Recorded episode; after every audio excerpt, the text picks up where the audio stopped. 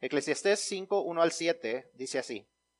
Cuando fueres a la casa de Dios, guarda tu pie y acércate más para oír que para ofrecer el sacrificio de los necios, porque no saben que hacen mal. No te des prisa con tu boca, ni tu corazón se apresure a proferir palabra delante de Dios, porque Dios está en el cielo y tú sobre la tierra. Por tanto, sean pocas tus palabras. Porque de la mucha ocupación viene el sueño, y de la multitud de las palabras la voz del necio. Cuando a Dios haces promesa, no tardes en cumplirla, porque Él no se complace en los insensatos. Cumple lo que prometes. Mejor es que no prometas y no que prometas y no cumplas. No dejes que tu boca te haga pecar, ni digas delante del ángel que fue ignorancia. ¿Por qué harás que Dios se enoje a causa de tu voz y que destruya la obra de tus manos? Donde abundan los sueños, también abundan las vanidades y las muchas palabras. Mas tú teme a Dios. Votos, promesas, acuerdos, pactos. Palabras uh, con significados muy, muy similares que nos hacen pensar en la idea de dos participantes que entran en algún tipo de convenio. Dos partes, dos participantes que tienen intereses personales, pero también intereses compartidos y que desean tomar algún tipo de acuerdo que los va a beneficiar a ambos. En esta porción que acabamos de leer en Eclesiastés, eh, nos habla acerca específicamente de cuando hacemos promesas a Jehová. Nos dice que seamos muy cuidadosos en las promesas que le hacemos a Jehová, no sea que fallemos en cumplirlas y que Dios nos castigue por ser insensatos, por no pensar las cosas de la manera adecuada. Aquellas cosas que le prometemos a Jehová. Ahora, ¿por qué estamos hablando de esto en esta mañana? Hoy, hoy, como les decía, vamos a terminar nuestra serie de mensajes acerca de cómo vivir desencadenados. Durante las últimas seis semanas hemos estado hablando de los distintos principios que Dios nos da para manejar las finanzas conforme a su voluntad y para nuestro beneficio. Como Dios desea que nuestras vidas sean transformadas. Como Él desea que aquellas cosas que Él nos permite tener podamos manejarlas para glorificarlo a Él, para cumplir sus propósitos en nuestra vida y en las vidas alrededor nuestro. Y hemos aprendido cómo el hacer esto nos promete recompensas. Hemos estado hablando cada semana de distintos temas y en esta mañana, eh, después de haber oído los testimonios de lo que Dios ya está haciendo en las vidas de algunos de ustedes, hemos llegado a un tiempo decisivo.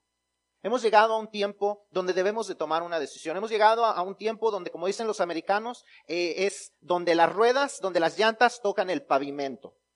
Hemos llegado a un momento en que debemos de tomar una seria decisión. You see, as we learned in the last six weeks, as we have been hearing what God wants to do in our lives, how He wants us to handle finances, this is where the rubber meets the road and this is where we have to make a decision. Will I follow Him or will I not? Will I follow His principles or will I not? Will I do things His way or will I not?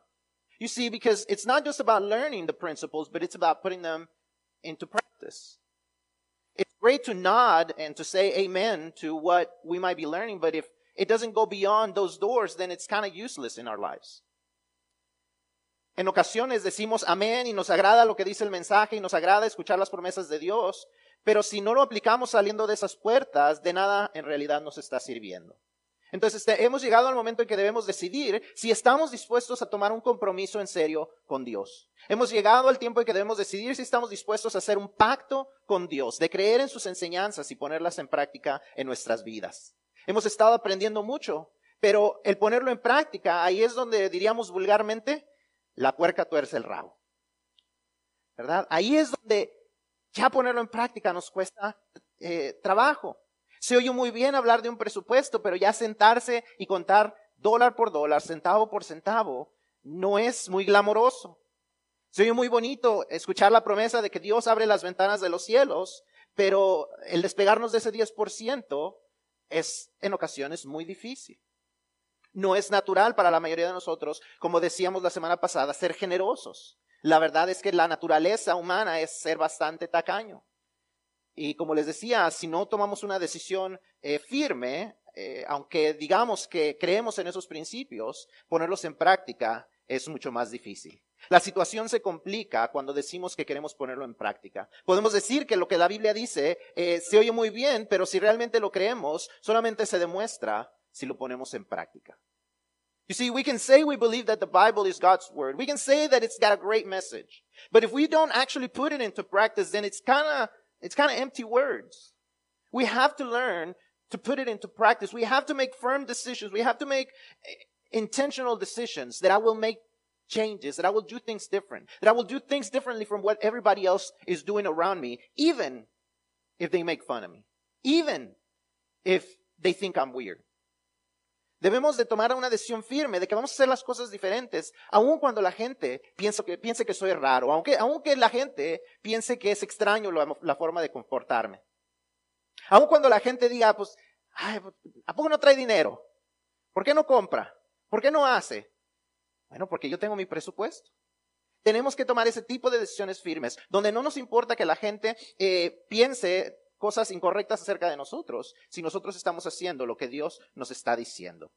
Es, hay un, dice el dicho, del, dicho al hecho, hay mucho trecho, y muchas veces es la manera en que vivimos. Eh, decimos que la palabra de Dios es nuestra fuente de, autoridad, es el estándar de vida, pero ya hacerlo a veces nos cuesta mucho trabajo. Y es por eso que, llegamos a, este, a esta semana y a este momento en que tenemos que tomar esas decisiones, eh, pero tenemos también que recordar lo que decía Eclesiastés. Si vas a hacer una promesa delante de Dios, asegúrate que la vas a cumplir. Tienes, e, e, ese tipo de pactos no es para personas débiles. Ese tipo de pactos es para personas que verdaderamente van a tomar la decisión de que sus vidas van a cambiar y de que le van a creer a Dios y de que van a dejar que Dios tome el control. Si usted no cree eso, no haga el compromiso con Dios. Pero la verdad, si usted no cree eso, con todo el dolor de mi corazón, le voy a decir que usted tal vez está en el lugar incorrecto. Si usted no cree que lo que dice la palabra de Dios es verdad en cuanto a todo lo que habla, en cuanto a todos sus principios, en cuanto a todas sus enseñanzas, usted está en el lugar equivocado.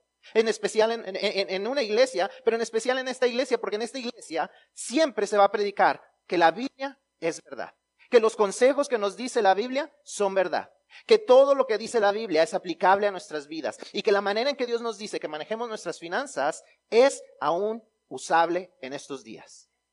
You see, I will always preach and I will always make sure that we are always teaching that what the Bible says is always applicable. That every principle that God teaches us, it still can be applied into our lives today. God still transforms people through His Word. God still transforms lives when we follow His principles. And that's what we're always going to preach in this church. So if you don't believe that, then you're probably in the wrong place. Because we're going to be talking about making covenants, making these, these agreements with God that we're going to believe what he says and that we're going to let him transform our lives. Because we know that he's going to fulfill his, his promises. Porque creemos que él va a llenar sus promesas, que él va a llevar a cabo sus promesas, decimos, voy a dejar que él tome el control y que él transforme mi vida. No hay otra opción. Nuestra obediencia a Dios como sus hijos no es opcional. Si dudamos que es verdad eh, eso, tal vez, tal vez debemos de analizar no solamente si no creemos estos principios de finanzas, sino si verdaderamente creemos en, en un Dios verdadero. Porque Él nos ha dado su palabra y Él nos ha dicho cómo debemos de manejar nuestras vidas. La obediencia a su palabra debe ser un resultado natural del que ha sido salvado y transformado por Dios. No podemos separar la obediencia de la relación. La obediencia tiene que ser parte natural, eh, resultado natural de una relación con Dios. Obedience has to be a natural result of a relationship with God. You cannot separate relationship and obedience. You cannot say he's my Lord and yet not treat him as the Lord. You can't treat him as the owner of your life and not let him own your life. Does that make sense?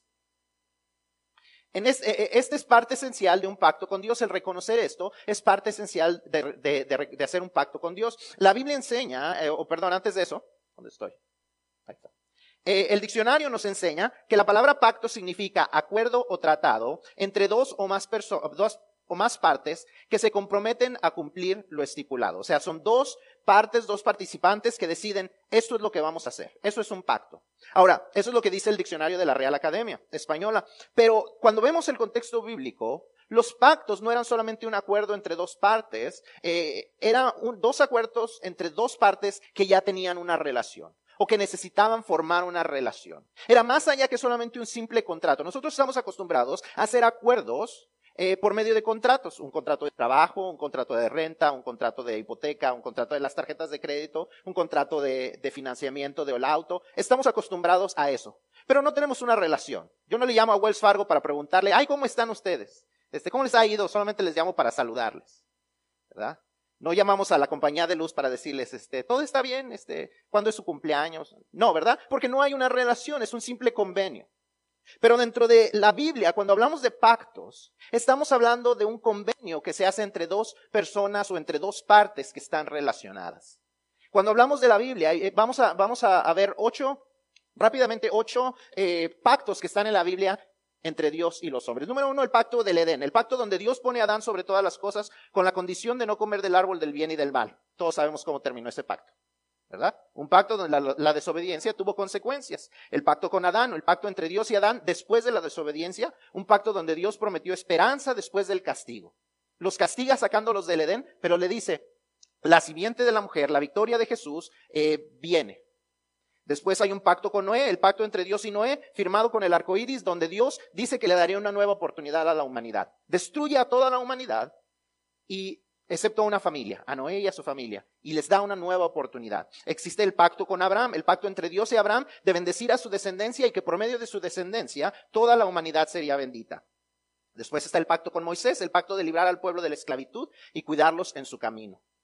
Durante ese camino ellos son desobedientes y, aparece el pacto de la tierra prometida. Caminan por 40 años, se mueren toda esa primera generación y con una nueva generación Dios hace un nuevo pacto que les dice, les voy a entregar la nueva tierra prometida. Usted va a Deuteronomio 28, 29 y 30, usted puede leer donde Dios les dice, si ustedes obedecen recibirán bendición, si ustedes desobedecen recibirán maldición, pero si deciden regresar de sus malos caminos, yo los voy a bendecir. Ese es un nuevo pacto, el pacto de la tierra prometida. Después está el pacto con David, el pacto de traer al Mesías por medio de la descendencia de David y de la tribu de Judá. Por último, el último pacto que vamos a estar mencionando es el nuevo pacto. Aquel nuevo pacto que Jesús hace, que Jesús menciona en la última cena, cuando dice, este es el nuevo pacto por medio de mi sangre, por medio de mi carne. El nuevo pacto hecho por medio de la muerte de Jesús, donde la salvación estaba asegurada para aquellos que pusieran su fe en la acción redentora de Jesucristo.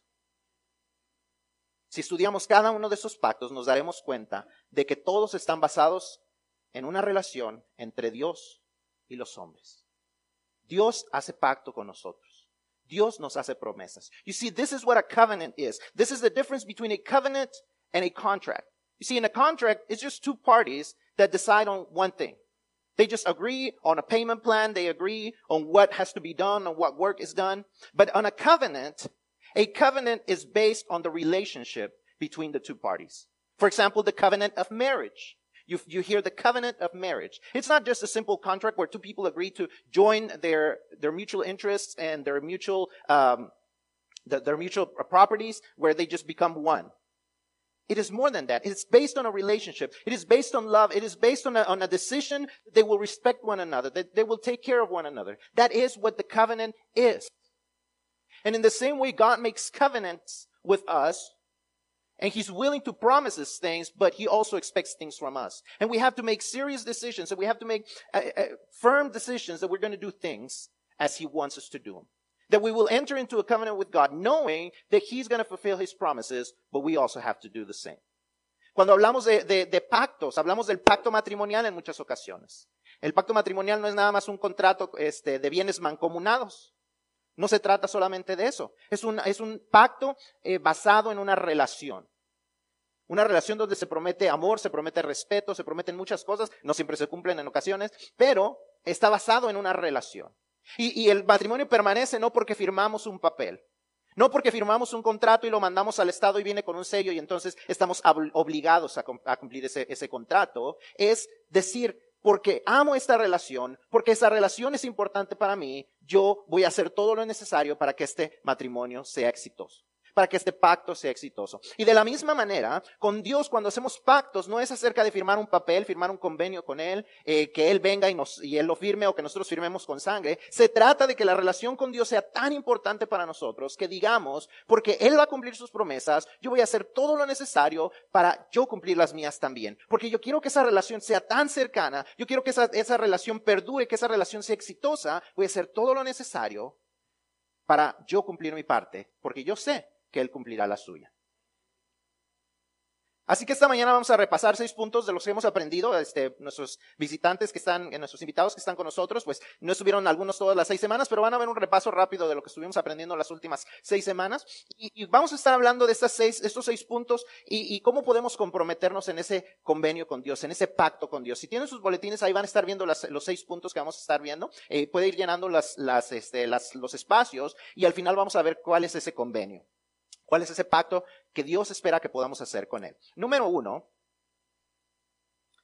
número uno, me comprometo a recordar que todo le pertenece a Dios. Me comprometo a recordar que todo le pertenece a Dios. Salmos 24.1 dice, de Jehová es la tierra y toda su plenitud, el mundo y, los que en él habitan. The first thing we have to learn is that we, we commit to remember that, remembering that everything belongs to God. We commit to remembering that everything belongs to God. Todo comienza con este principio. Si no recordamos esto, nunca estaremos desencadenados financieramente y nunca podremos vivir lo que Dios quiere hacer en nosotros. Si no recordamos que todo le pertenece a Dios, que todos nuestros recursos, tiempo, talento, tesoros y templo le pertenecen a Él y debemos rendirlos a Él. Nunca viviremos completamente el propósito de Dios para el cual Él nos ha creado, si no ah, nos comprometemos a recordar y a vivir este principio. Todo es de Dios. No solamente todas mis finanzas, todo mi cuerpo, todo mi tiempo, todos mis talentos, todos los dones espirituales que Él me ha dado. Y porque le pertenecen a Dios, tengo que ser muy cuidadoso de cómo los manejo. We have to be careful how we manage God's resources.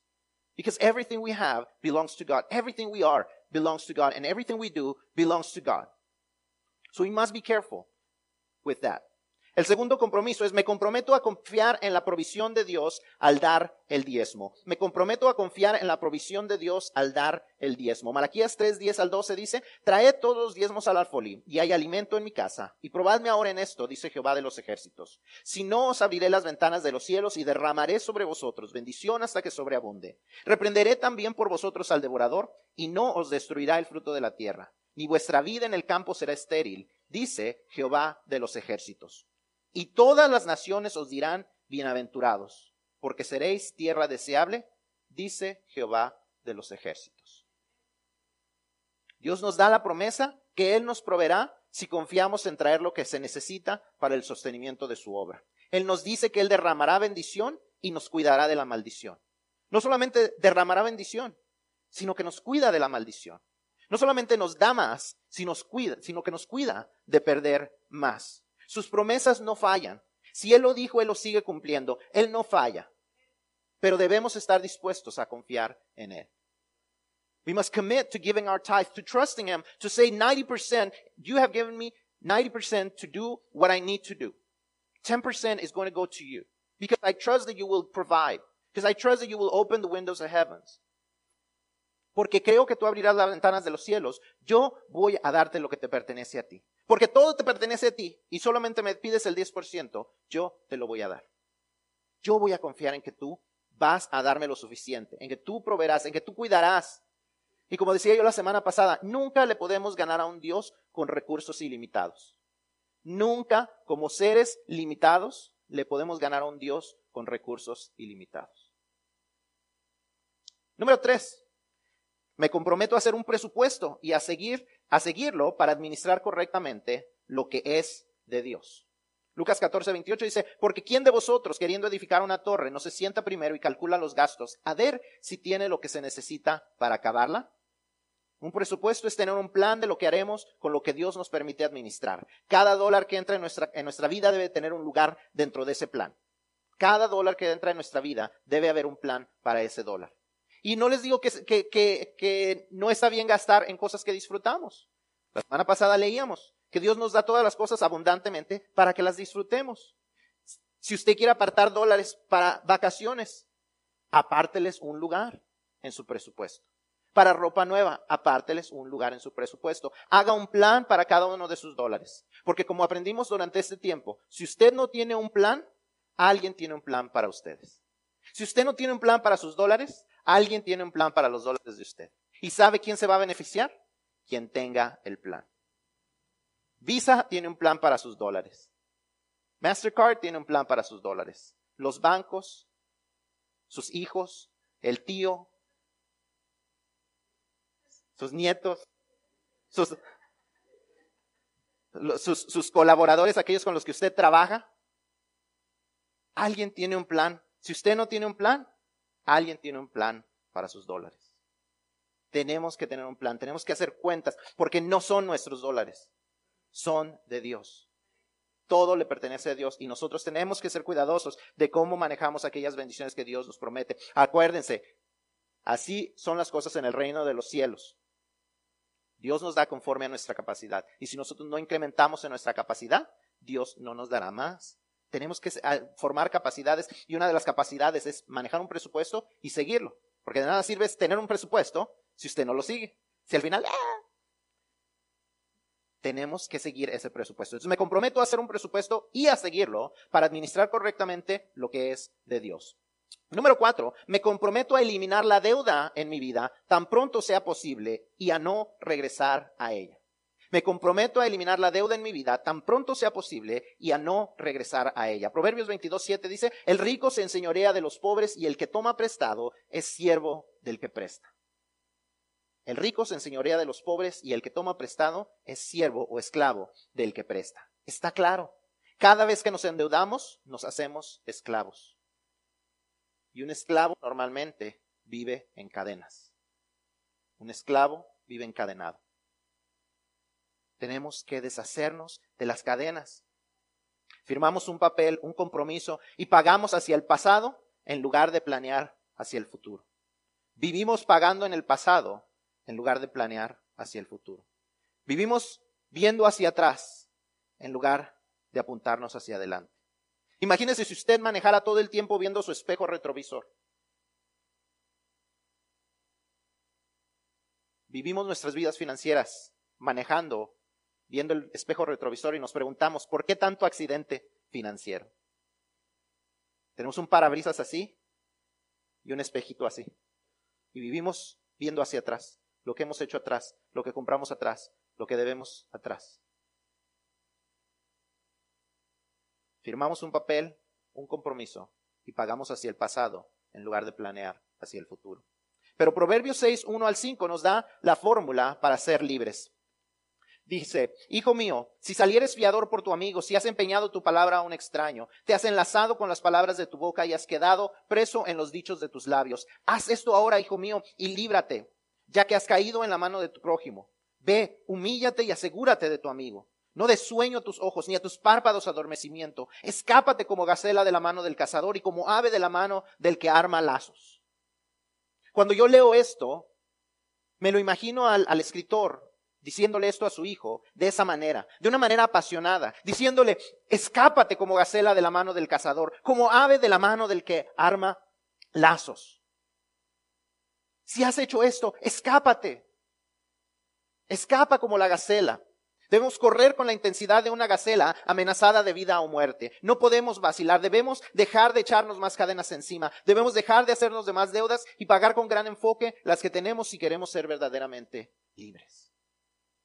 Si queremos ser verdaderamente libres, debemos de pagar tan pronto podamos. Hacer un compromiso de no hacernos de más cadenas, sino más bien ir haciéndonos, deshaciéndonos de las que ya tenemos. Número cinco, el quinto compromiso dice, me comprometo a ahorrar de manera intencional.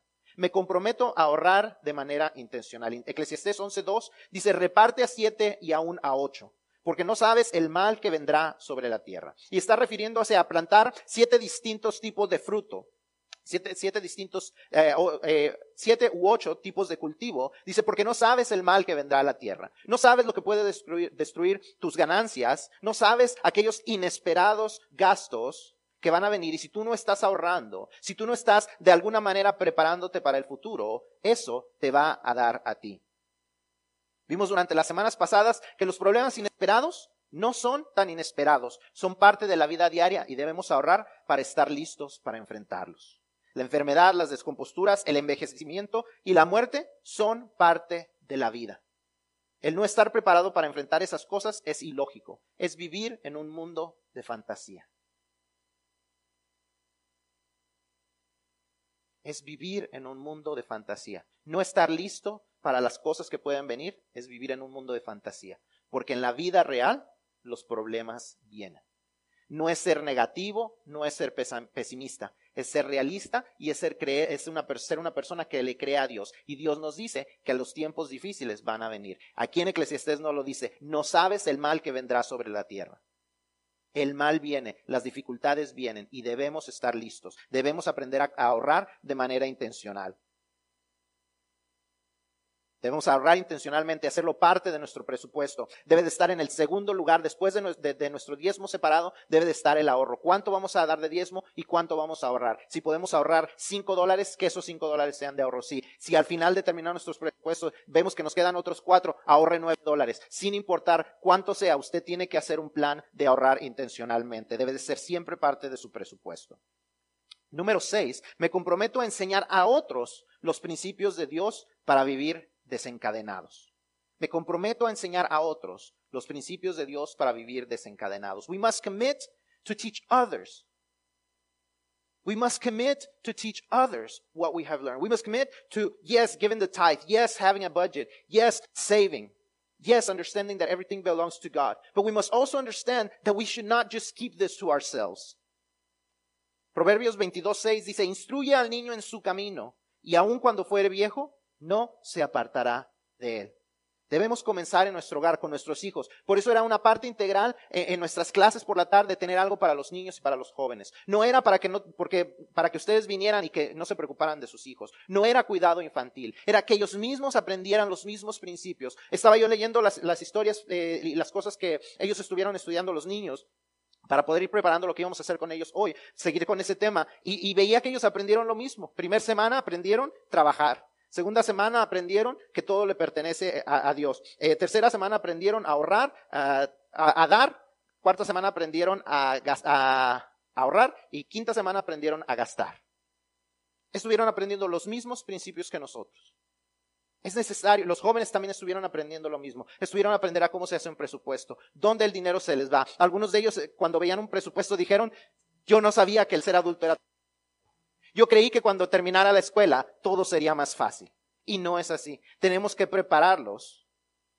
Es necesario que desde su niñez y su juventud les enseñemos esto. Pero eso no termina con estas clases. Debemos sentarnos con ellos y guiarlos, instruirles desde ahora para que al crecer tomen decisiones sabias en cuanto a los recursos que Dios les da. Nos dice el versículo que debemos instruirlos en su camino. Y mucha gente dice, ah, en su camino de Dios. Pero eso no es lo que está hablando. Está hablando de su camino del niño. Instruyelo en su camino, que su camino, el lugar donde Dios lo está poniendo, ese, camino individual para el que Dios lo creó, Él lo vaya caminando correctamente. Y parte de eso es que tome decisiones sabias con los recursos que Dios le ha dado. Que, se encamine hacia donde Dios lo quiere llevar. Y pese, ese trabajo pesa sobre nosotros. Si usted, si usted está buscando el versículo en la, en la Biblia, y si no, por favor búsquelo, vea cuál es el siguiente versículo. Estamos en Proverbios 22, 6, y vea cuál es el siguiente versículo.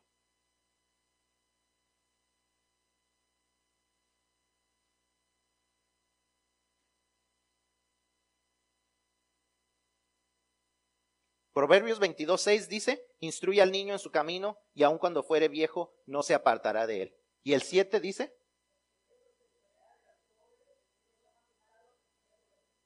el rico se enseñorea de los pobres y el que toma prestado es siervo del que le presta. No creo que sea un accidente que Dios haya acomodado esos versículos juntos.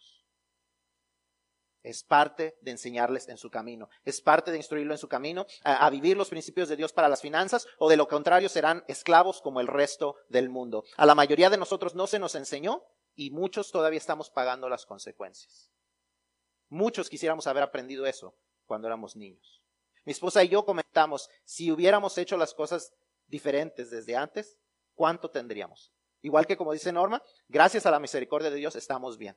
Pero ¿cuánto más tendríamos si lo hubiéramos aprendido antes? Y si lo hubiéramos puesto en práctica antes. Porque había cosas que tal vez ya sabíamos y aún así no las poníamos en práctica. Nuestros hijos pueden vivir una vida muy distinta a la de nosotros si nosotros les enseñamos los caminos de Dios. Mateo 28, 19 y 20 dice, por tanto, id y haced discípulos a todas las naciones, bautizándolos en el nombre del Padre y del Hijo y del Espíritu Santo, enseñándoles que guarden todas las cosas que os he mandado. Y aquí yo estoy con vosotros todos los días hasta el fin del mundo. Amén. Jesús dice, vayan y enséñeles todas las cosas. Y en el griego, ¿sabe qué palabra, qué significa la palabra que usamos como todo? Significa todo. Todo, todo lo que Él nos ha enseñado, todo lo que Él nos ha enseñado en cuanto a cómo debemos de ser hijos de Él, cómo debemos de, creer que Él nos salva por gracia, cómo debemos de creer que él, que, él fue enviado de parte de Dios para traer salvación al mundo, cómo debemos de creer que debemos de servir nosotros a nuestros enemigos, cómo debemos de hacer todas estas cosas. Pero también todas las cosas que Él nos enseña acerca de que donde está nuestro tesoro está nuestro corazón. De dar a Dios lo que es de Dios el, lo que le decía a los fariseos, que debían de, que diezmaban de una cosa, pero fallaban en otra, y decía, debieron hacer lo bueno sin dejar de hacer lo otro, sin dejar de diezmar. No cambiar unas leyes por otras, sino seguir haciendo los principios de parte de Dios. Seguir todas las cosas que Él nos ha mandado significa que le enseñamos a la gente también que deben de vivir dentro de sus, vidas cristianas, todos los aspectos prácticos, su forma de hablar, su forma de comportarse, pero también las enseñanzas del reconocimiento de que todo es de Dios y que Él nos da los principios para manejarlo conforme a su voluntad y para nuestra bendición. Cuando, cuando Jesús dice, enséñeles todas las cosas, se refiere a todas las cosas. Es nuestro trabajo y debemos de comprometernos a compartirlo con otros. La Biblia nos enseña que no hay mejor socio que Dios. No hay un mejor socio que el Dios del universo. Él nunca falla a sus promesas. ¿Estás dispuesto a decir lo mismo y entrar en un pacto con Él?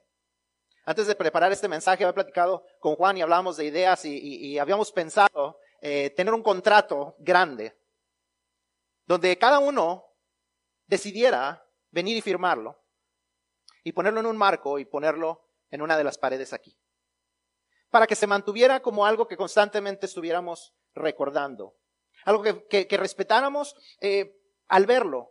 Algo que recordáramos lo que hemos aprendido. Pero al ir estudiando lo de los pactos me di cuenta de esto que les dije hace un rato. Un pacto se respeta no por la obligación de verlo ahí. No por la obligación de que cuando el pastor vea que me acabo de comprar un carro nuevo me va a ver feo porque lo financié. Un pacto se respeta por la importancia de la relación que lo respalda. Un pacto se respeta no por la obligación de verlo, sino por el deseo de que la relación funcione, de que no haya una separación en esa relación. El pacto, el pacto con Dios se respeta porque decimos, es tan importante que mi relación con Dios sea la correcta, que yo pueda cumplir sus propósitos en mi vida, que yo voy a hacer todo lo necesario por cumplir mis promesas, porque sé que Él cumplirá las suyas. No se trata de firmar un documento, se trata de hacer cambios en nuestro corazón.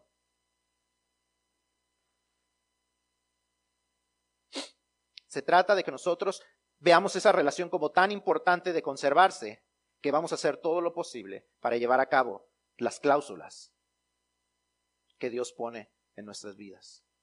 Así que esta mañana no le voy a pedir que pase al frente, no le voy a pedir que agarre su boletín y firme el contrato, pero sí le voy a, pedir que guarde ese, ese boletín y lo considere y considere estas cláusulas que están en ese boletín. Me comprometo a recordar que todo le pertenece a Dios. Me comprometo a confiar en la provisión de Dios al dar mi diezmo. Me comprometo a hacer un presupuesto y a seguirlo para administrar correctamente lo que es de Dios. Me comprometo a eliminar la deuda en mi vida tan pronto sea posible y a no regresar a ella. Me comprometo a ahorrar de manera intencional. Me comprometo a enseñar a otros los principios de Dios para vivir desencadenados. Usted decida. ¿Le cree a Dios? Haga un pacto con el mejor socio que usted puede encontrar no le cree a Dios, entonces no sé qué decirle. No sé qué decirle porque después de estudiar lo que su palabra dice, después de experimentarlo yo en mi vida, después de oír los testimonios de las personas que están viendo la diferencia en sus vidas al seguir los principios de Dios, no tiene sentido para mí no creerlo. No tiene sentido para mí no creerle a Dios. No tiene sentido para mí no hacer ese pacto. No hay mejor socio que Dios. No hay nadie que cumpla sus promesas como Dios. La pregunta es, ¿lo cree usted o no? Do you believe it or not? Do you believe what he says or not? Are you willing to make a covenant with him and keep up these things? Because only you can answer that. I can't answer that for you. Can't force it on you. I'm not going to look you, you know, side-eyed for not doing it. Only you can decide how important it is to display to him that you believe what he says, that you believe that what he says is true, and that what he's going to do is going to be, be, bring a blessing to your life. Yo no puedo forzarlo a que tome la decisión, ni lo puedo ver feo cada vez que traiga algo nuevo, porque no sé si lo pagó de efectivo o lo pagó eh, con tarjeta o lo pagó de crédito. Yo no lo sé y yo no le puedo forzar a usted a hacerlo. Lo único que le puedo decir es que Dios es un Dios verdadero. Lo único que le puedo decir es que Dios es un Dios que cumple promesas. Pero está en usted y usted tiene la, respuesta a esa pregunta. ¿Le creo a Dios o no? Solamente usted puede responder esa pregunta.